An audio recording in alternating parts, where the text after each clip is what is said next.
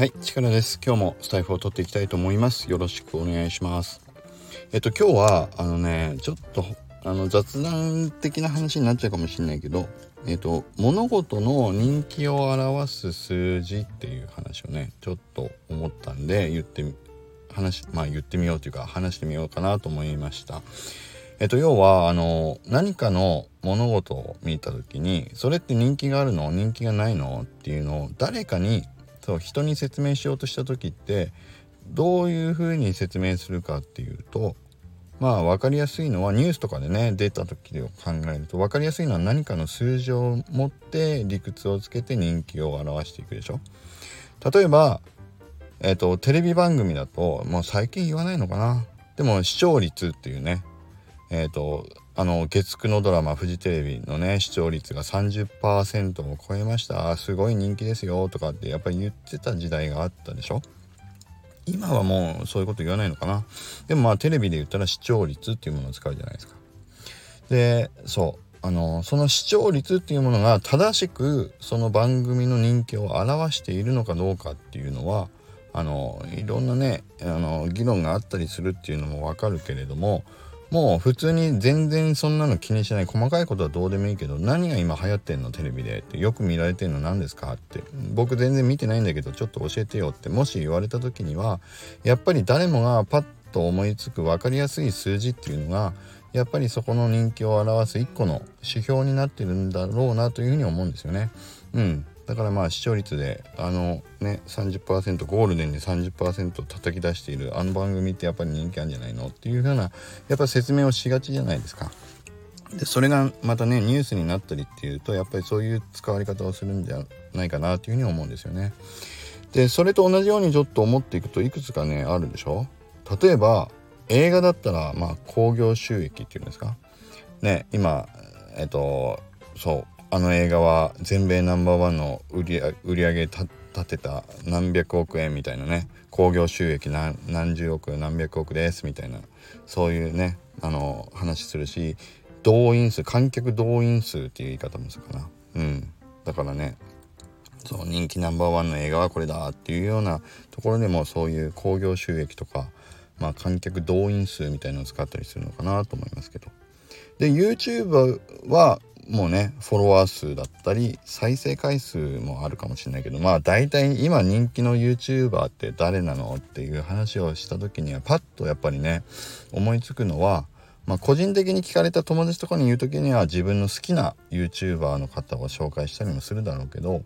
例えばニュースで取り上げられるとした時には誰かの個人的な思考とかっていうのは除外するとやっぱりまあ数字で順位を並べますよね。うん、でその時に使われるのってやっぱり分かりやすい数字。とするとまあフォロワー数が最初に来たりするんじゃないかなと思うとやっぱりねあの YouTuber まあ人気の YouTuber 誰ですかっていうので最近こう流行ってきた YouTube ってどんな方がいるんですかってね数年前に初めて YouTuber の方たちのネタをニュースで出した時にはやっぱりねうん一番にフォロワー数が高いまあヒカキンさんとかがやっぱり出てくるわけでしょ。っていうふうにちょっと思った時に NFT の業界だともうそういう基準で見た時にはもう分かりやすい数字って僕1個もしくは2個くらいだろうなと思ったんですよ。でそれについてはもうねいろんなあのそうそうじゃないとかそうだっていういろんな声あると思うんだけどやっぱり NFT はな誰が何と言おうとまあ分かりやすいのはフロアプライスだと思います。うんでフロアプライスが高い順番に順位を並べて、まあ、日本の今の、N、NFT 界で、えーと、人気がある NFT ってどれなんだろうって個人的な感情を抜きにニュース的に取り上げるとしたらその数字をまあやっぱりピックアップされるんじゃないかなというふうには思うんですよ。うん、そうすると NFT 界でフロアプライスっていうのはあのーそう YouTube で言うとフォロワー数に当たる数字なんじゃないかなっていうふうな気がしましたよね。うん、だからとってもそのニュース性をえ、ー、と取るっていう意味ではそのフォロワーフロアプライスを、えーと、きちんと高く維持するっていうのは YouTuber で言うとフォロワー数を維持するのと同じような効果があるっていうふうに思いました。うん、でまあその次に見るとしたら取引量かなと思うんでまあ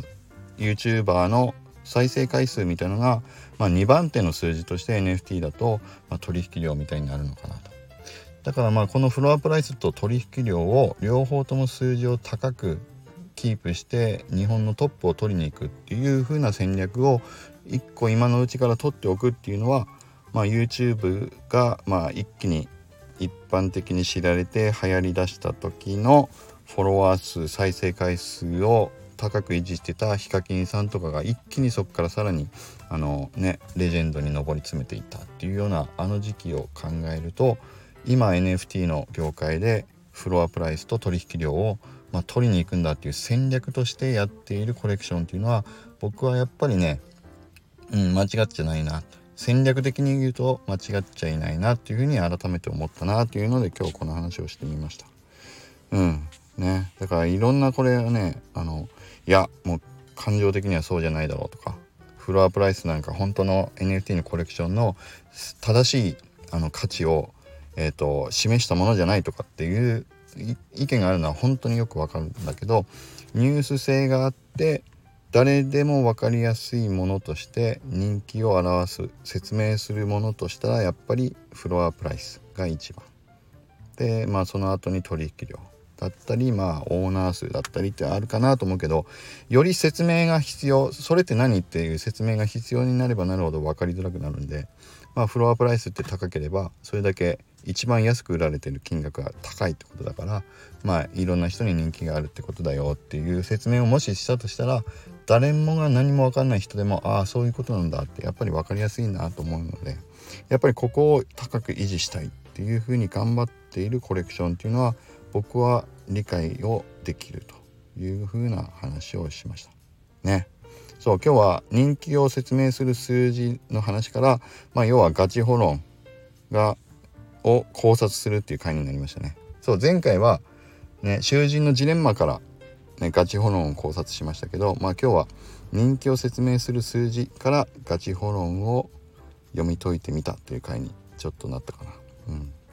まあこれもねいやそうじゃないっていうあのご意見の方もたくさんいると思うけどいや僕はちょっとねこれはやっぱり思ってきて考えれば考えるほど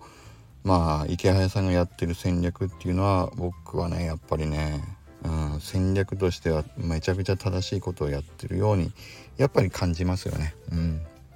という感じでしたね。いやでもね池早さん用語用語派では本当にないんですよ。ただ客観的にそうそういうふうにあの思いますって考えれば考えればやっぱりちゃんとしっかり戦略練られてやってるんだなというふうに思いましたっていう話でしたね。はい。ということで今日は以上になります。今日の話どうだろう？あんまりこういうの共感しないなという方多いかもしれないけど、まあ、僕としては今そういうふうにあのそういう目線で見るとさらに今池原さんがやってるのって、まあ、逆に面白くな感じてきたなというふうに思いましたね。うん。はいということで、まあ、今後どうなっていくのかもまあ楽しみになってくるなという気もするんでちょっと僕は見守っていきたいなと思いますけども、うん、考えるのはねやっぱ面白いですよねこういうふうに。はいということで今日は以上になりました。今日の話もいいなと思っていただけた方はいいねボタンとフォローをお願いします。あそれと前回あの囚人のジレンマからガチフォローを考察した回も一応ねコメント欄に貼っとくんであのまだ見てない方いたらあ聞いてない方いたらそちらもねまた聞いていただくと嬉しいなというふうに思いますちょっとねまた違う観点でガチホローについてはまた考察してみるのもいいかなと思うんでまたちょっと思いついた時にはあの別の話もしてみようかなというふうに思います。はいということで今日は以上になります。それではまた皆さん良い一日を。